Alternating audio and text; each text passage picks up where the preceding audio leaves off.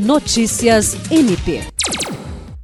O Ministério Público do Estado do Acre, representado pelo promotor de justiça Luiz Henrique Rolim, que responde pela primeira promotoria especializada em defesa do meio ambiente da bacia hidrográfica do Baixo Acre, participou do programa Audiência Pública na Rádio CBN.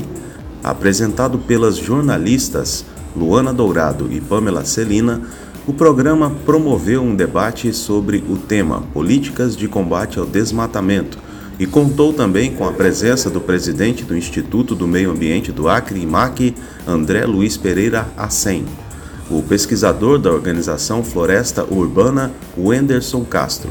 Em sua participação, o promotor de justiça falou sobre o crime de desmatamento previsto na Lei 9605-98 e abordou a atuação do MPAC no combate aos crimes ambientais por exemplo, através da interlocução com outros órgãos, do acompanhamento e avaliação dos resultados de operações para oferecimento de denúncias e por meio de ações civis públicas que visam a reparação do dano ambiental. William Crespo para a Agência de Notícias do Ministério Público do Estado do Acre.